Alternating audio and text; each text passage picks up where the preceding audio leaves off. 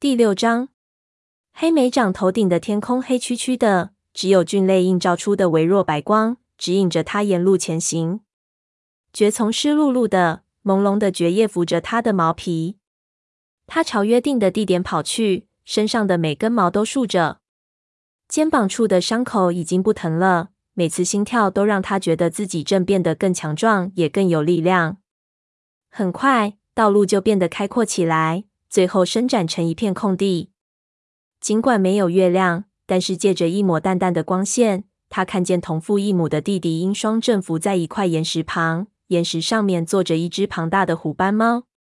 当黑莓长从树林中走出来时，鹰双一跃而起，冲他跑了过来。黑莓长，他高声喊道：“你怎么才来？”这是族群遭到獾的袭击后，他第一个真正意义上的睡眠。可是，当他刚闭上眼睛，就发现自己回到了黑森林。他和以往一样，渴望知道虎星会教给他什么。黑莓长试图不去理会如顽固的荆棘一般扎着他的那种愧疚感。无论如何，他都不会把梦中与虎星相见的事情告诉松鼠飞，因为松鼠飞永远都不会理解。尽管他来见自己的父亲，但绝对忠于自己的族群。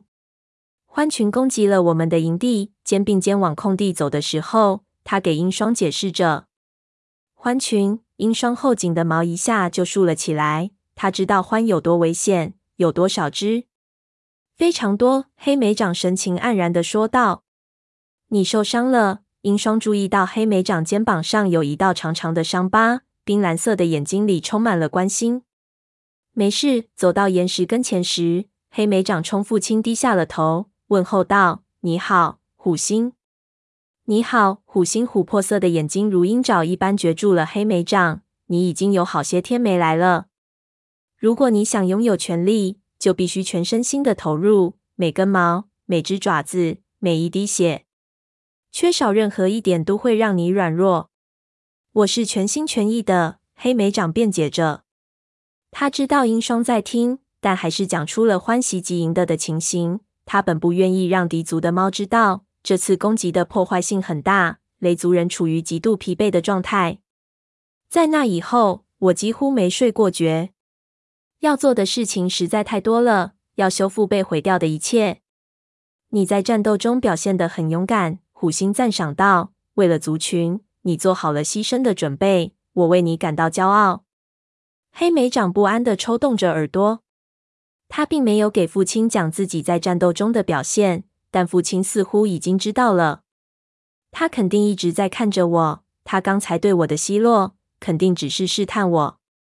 你一定要让火星记住你在战斗中表现得有多么勇敢。你在战后为了族猫多么的不辞辛苦。虎星接着说道：“等他挑选副族长时，这会对你有很大的帮助。”黑莓长盯着父亲，他拼尽力量帮助族群。并不是为了取得什么权利，然而他还是不由自主生出一股满足感。火星把重要的任务托付给他，火星肯定认为他是副组长的绝佳选择。我还没有带学徒，黑莓长提醒虎星，而且在确定灰条已经死亡之前，火星不会另选副组长的。这样的话，你就要想法拖延他另选副组长的时间，好让自己能带一位学徒。虎星说道：“鹰双，如果是你，你会怎么做？你是怎么想的？”让火星觉得灰条还活着，英双建议道：“当然，这并不是真的，但火星愿意这么想，因此取信他应该不难。”黑莓长不喜欢用这种手段掌控族长的想法，尤其是当他知道灰条对火星有多么重要之后。但他不能否认，英双的建议很有用。火星越坚信灰条会回来，黑莓长在他任命新的副组长前带学徒的机会就越大。虎星赞许的冲英双点点头，再次转向黑莓长：“你还有其他要说的吗？”“嗯，让自己担负起副组长的职责。”黑莓长说道，“这样就会给火星留下好印象，同时还会让他不那么着急选一位新的副组长。”“还有呢？”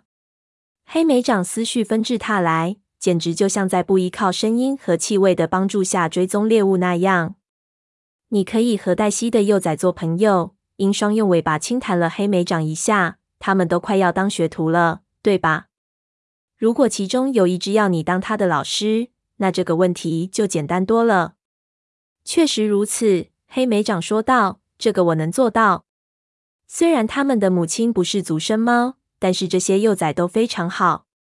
我想当小梅的老师。”他不禁心中想到，在这只壮实、爱冒险的小公猫身上，他看到了优秀武士的潜质。但是虎星会怎么看待一只不是族生的幼崽呢？他们的母亲来自马场，你觉得这有什么问题吗？黑莓长大住胆子问道。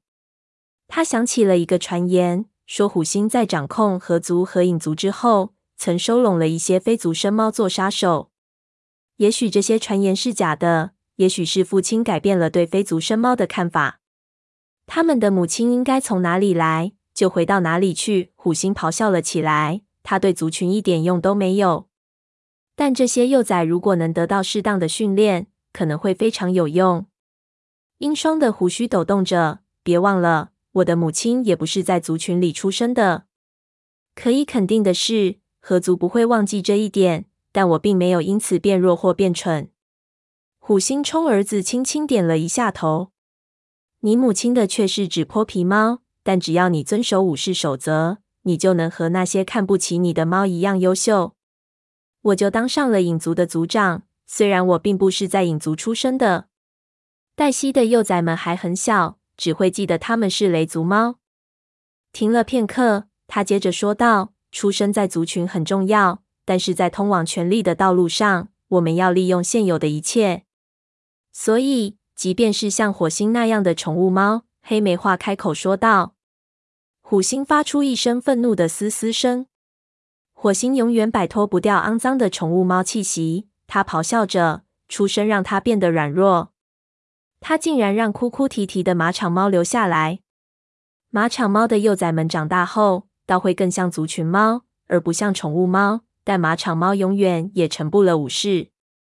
现在，火星竟然还收留了抛弃族群的合族猫。这只合族猫的伴侣就更不要提了，它竟然不属于任何族群，而且也从来不愿意加入任何族群。你是说豹毛吗？英双的耳朵竖了起来。豹毛回来了。黑莓长点点头。就在我们把獾赶出去的时候，他和希儿出现了。他们留了下来，帮助我们重建营地，但我想他们很快就会去合族。英双的眼睛眯了起来。黑莓长猜不透他在想什么。他多么希望虎星没有把豹毛回来的消息透露出来。他突然有提醒豹毛的冲动，但又想不清楚自己为什么觉得英双会威胁到豹毛。再说了，他也不能把这些会面的事告诉雷族里的任何猫。他的腹侧挨了重重的一击，思绪这才猛地回到阴暗的空地里。但他已经失去了平衡，倒在地上。虎心巨大的爪子攫住他，琥珀色的眼睛凶狠地盯着他。永远要保持警惕，虎心厉声说道：“任何时候，你都有可能遭到攻击。如果忘记了这一点，你还怎么保护族群？”黑莓长喘着粗气，用后爪抓向虎心的肚子。他奋力挺身，甩掉了父亲。虎星亮出爪子，抓向黑莓长的耳朵，但黑莓长一闪身躲了过去。黑莓长挣扎着站稳身子，再次扑向父亲，直击虎星的肩膀。虎星趔趄了几下，但很快就稳住了身体，然后绕到黑莓长的身体一侧，龇着牙，伸出爪子，再次扑向黑莓长。黑莓长躲过飞速劈来的爪子，试图去咬父亲的后颈。虎星挣脱了，后退了一步。黑莓长大口喘着气。这场打斗比平时的训练要激烈得多，而且平时训练时爪子是不伸出来的。在这场短暂的比试之后，黑莓长肩膀上的伤口再次裂开了，他能感觉到血正渗进皮毛中。当他的爪子试着落地时，他疼得嘶嘶直叫。你的动作应该再快些！虎星咆哮着，再次扑了过来。这一次，鹰双跳到他俩中间，尖叫一声。伸出爪子去抓虎星的腹侧，虎星朝他扑了过去。两只公猫腿脚乱蹬，尾巴乱摆，纠缠在一起。鹰双拼命地战斗着，就好像世界上所有的獾正在攻击它似的。这给了黑莓长喘息的时间。等两只公猫终于分开时，甚至连虎星都已经气喘吁吁了。好了，虎星大口喘着气。我们明天晚上再见。他琥珀色的眼睛停在了黑莓长的身上。见面之前，要和那些马场的幼崽搭上话，赢得他们的信任。如果能让其中的一只做你的学徒，那你当上副组长的道路就会平坦得多了。尽管肩膀有伤，黑莓长仍找下生风。轻快地穿过森林里往回跑着。虎星给他的主意非常好，和小梅交朋友，认真履行副组长的职责，就是为雷族服务。与虎星的见面会让他成为更优秀的武士，对族群更忠诚，还可以掌握成为强有力的族长所必须的技能。躺在武士巢穴中的黑莓长醒了过来，感到一阵钻心的疼痛从右耳朵一直传到肚子。他扭过头，发现肩膀上的皮毛颜色很深，被血块粘在了一起。顿时，他感到似乎有只冰冷的爪子正沿着脊柱画了下来。他和虎星的打斗是在梦中进行的，为什么伤口会裂开呢？他为什么觉得很累，就像根本没睡觉似的？就在黑莓长用舌头舔伤口的时候，蜷缩在他身边的松鼠飞抬起头来。他闹出的动静，以及刺鼻的新鲜血液的气息惊动了他。怎么回事？松鼠飞倒抽一口气，眼睛睁得大大的。我我也不知道。黑莓长知道，在所有的猫中，他最不可能把自己去见虎星的事告诉松鼠飞。尤其在他刚开始再次信任他的时候，肯定是在睡着的时候被树枝挂住了。粗心的毛球，松鼠飞同情的用尾巴弹了他一下。你最好赶紧去找叶池，给伤口敷些蛛丝。黑莓长四下看了看，曙光从荆棘间透了进来。其他的猫都已经开始起来了。今天谁带领黎明巡逻队？他问道。是我。陈猫打了个大大的哈欠，然后站起身，弓着背，撑着腰。云尾次长和我一起去。他用一只爪子戳了戳正在酣睡的云尾，喊道：“好了。”醒醒吧！你认为自己是什么？睡鼠？幸好你不用去，否则你的肩膀会受不了的。松鼠飞说道。我没事。黑莓长紧张的应答道。我们为什么不去狩猎呢？松鼠飞绿色的眼睛眯了起来，盯着他看了好大一会儿，才说道：“好吧，但你要先去找叶池给你看看。”黑莓长不由得感到一阵轻松。因为他不用再回答松鼠飞更多的追问了，于是他赶紧从枝条中钻出，朝叶池的巢穴走去。他累得头直发晕，脚爪僵硬的就像石头做的。他其实并不想去狩猎，只想蜷缩在窝里好好睡觉。他来到叶池的巢穴时，巫医正在给蜷缩在荆棘屏风后的画爪检查。黑莓掌一出现，叶池就赶紧抓了一爪蛛丝。敷在伤口上止血。任何一只猫都会认为你又去战斗了。他边敷着蛛丝边说。黑莓长的心顿时狂跳起来。他不知道叶池是不是已经知道自己去黑森林与虎星见面的事了。我也不知道怎么会弄成这样。他含糊其辞。我可以去狩猎吗？嗯，叶池犹豫一下，然后点点头，动作幅度不要过大。如果再流血，就赶紧回来。黑莓长嘴里答应着，退回到空地上。松鼠飞正在武士巢穴附近等着，和他一起的还有豹毛和希儿。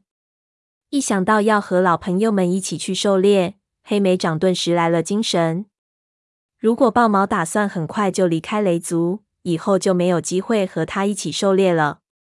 你好，豹毛打着招呼。松鼠飞说：“你在梦里和獾战斗了。”黑莓长的心不由得一紧，松鼠飞的猜测已经非常接近真相了。松鼠飞领头，他们向营地外走去。现在的荆棘屏障已经几乎和原先一样厚实了，中间有一个通道通向森林。松鼠飞刚走到入口，蜡毛就从通道里钻了出来，嘴里叼着一团苔藓。你好。”松鼠飞向蜡毛打着招呼。蜡毛冷冷的看了松鼠飞一眼，也根本没理会黑莓长，衔着苔藓迈开大步向长老巢穴走去。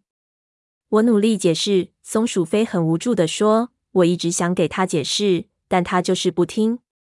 我不明白为什么我们就做不成朋友。”黑莓长想说蜡毛永远不会和他做朋友的，但没有说出来，只是轻轻的用鼻子碰了碰松鼠飞的鼻子，说道：“你已经尽力了。”走吧，我们去狩猎。他们离开营地时，森林里充满雾蒙蒙的水汽，到处是刚长出的树叶的清新气息。随着太阳慢慢升起，雾气开始散去，丝丝缕缕的萦绕在低处的枝头上。高处的树枝投下长长的影子，蜘蛛网和草叶上的露珠闪着亮光。黑莓长停了片刻，让温暖的阳光透入皮毛，疲惫感终于减轻了不少。他感觉眼角有东西一闪而过，定睛一看，原来是一只老鼠正跑过开阔地。不等老鼠跑进灌木丛，希尔已经一跃而起，尖利的爪子一下子就将它杀死了。好身手！黑莓长大喊道：“你越来越善于在森林中狩猎了。”希尔尾巴摆动着，习惯了在大山里狩猎，总感觉在森林狩猎怪怪的。他说道。还好，我已经开始找到感觉了。在希尔生活的脊水部落，众猫的职责分配和族群猫不一样。在脊水部落里，有些猫是狩猎者，负责狩猎，包括狩猎动作敏捷、爪子尖利、在岩石上盘旋的飞鸟；有的是山洞卫士，负责保护部落的猫，同时保护瀑布后的营地。黑莓长知道，希儿曾是狩猎者中技巧最熟练的。他曾教自己和豹毛如何追踪老鼠和田鼠，然后把它们当诱饵，去捕获更大的有翅膀的大型猎物。豹毛也走了过来。希儿，干得漂亮！他说道：“记住，在森林里，只是静静的等着，抓不住多少猎物。猎物们能藏身的地方太多了，你要偷偷的靠近猎物。那边看见了吗？”他摆动耳朵。指着一只正在树根间慌忙奔走的松鼠，看着。豹毛说着，伏低身子，肚子几乎贴着草地，很小心的选择下风向，悄悄的向松鼠靠了过去。它毕竟是纸河族猫，更习惯在激流中抓鱼。在山里，它也曾在裸露的岩石上猛追猎物，但它已经忘记森林下的地面上有很多碎小的东西。结果一不小心。他脚下的一根小树枝被踩得咔嚓一声，松鼠一惊，机警地直起身子。豹毛懊恼地嘶嘶了一声，冲了过去。但是松鼠的动作更快，已经灵活地爬上了树，在一根树枝间吱吱叫了一阵，就消失在树叶中。老鼠屎！豹毛大叫一声。松鼠飞卷起尾巴，一脸戏谑地说道：“希儿，看来这堂课是要告诉你。”什么不该做？说话别那么刻薄。”黑莓长说道，“任何猫都会犯错。豹毛和希儿已经捉了很多猎物，能帮上忙，我们很高兴。”希儿说道。黑莓长突然发现，一只田鼠正在新生的蕨叶须根中跑动，立刻顿住了，然后抽动着胡须，小声说：“现在看我的！”黑莓长的爪子每次落地都很小心。要是踩到小树枝，松鼠非非奚落他一辈子不可。他划过草地，只挥出一掌，就结果了猎物。干得漂亮！豹毛喝道：“要是生活能永远这样，该多好啊！”黑莓长不由得心想：温暖的阳光、丰富的猎物、朋友陪伴左右，对他来说，眼下的一切远比权力重要。但这种念头只是在脑海中一闪而过。他仍然被权力那不可抗拒的吸引所拖拽。只要能当上副族长，他愿意付出一切，不是吗？然后成为族长，领导整个族群。我真正想要的是什么？他不由得问自己。但这一回，他却回答不上来。当狩猎巡逻队带着猎物返回营地时，太阳已经高高挂在树梢之上了。黑莓长走出荆棘通道。看到黎明巡逻队也刚刚回来，橙猫、云尾和次长正站在空地中央，身边围着几只猫，有羽须、黛西和他的幼崽们，鼠毛和沙蜂。火星也在那里，正在听陈毛的汇报。黑莓长不由得心生好奇，把猎物往猎物堆上一放，走了过去。我们又发现了两个捉狐狸的圆圈。陈毛正讲着，一个在风族边界处，另一个在废弃的两角兽巢穴附近。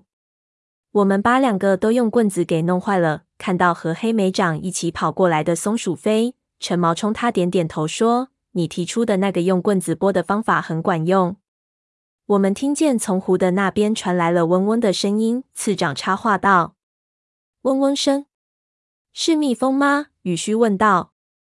云尾抖动着胡须：“不是，比蜜蜂的声音大多了，是两角兽的怪物发出来的。”湖面上到处都是两角兽，黑莓长的肚子一阵翻腾。自从族群来到湖边以来，几乎没见过两角兽。看来这种平静已经再次被打破了。他依然忘不了两角兽毁掉旧森林时的情形。同样的事情会发生在这里吗？他们在干什么？黑莓长挤到火星身旁，问道。他们坐在某种水上怪物的肚子里，在湖面飞驰。陈毛回答道：“刚才说的声音就是这种怪物发出来的。还有一些两角兽坐在好像翻过来的叶子里，飘在湖面上。这种东西还有能抓住风的皮毛。那是船。”黛西说道：“湖那边有一个停船的地方，天一暖和，两脚兽就会去那里。”什么？鼠毛脖子上的毛一下子竖了起来。难道说整个绿叶季我们都要这样被骚扰？有可能，黛西的声音里含着歉意。他们喜欢坐船漂行，喜欢在湖里游泳。两脚兽为了好玩才下水，沙风嗤之以鼻，这样岂不是太鼠脑子了？陈毛轻蔑地晃晃耳朵，停船的地方在湖的对面，所以这是让河族和影族头疼的问题。幸运的是，两角兽不会大老远地跑到这边来。黑莓长扫了松鼠飞一眼。发现他绿色的眼睛正盯着自己，难道他觉得自己又在担心鹰双吗？所有的巡逻队最好都小心点，火星说道。下次森林大会时，我们和其他的族群讨论这个问题。不要忘了，影族和合族的麻烦很容易就变成我们的麻烦，尤其是如果有族群有意要把麻烦带给雷族的话。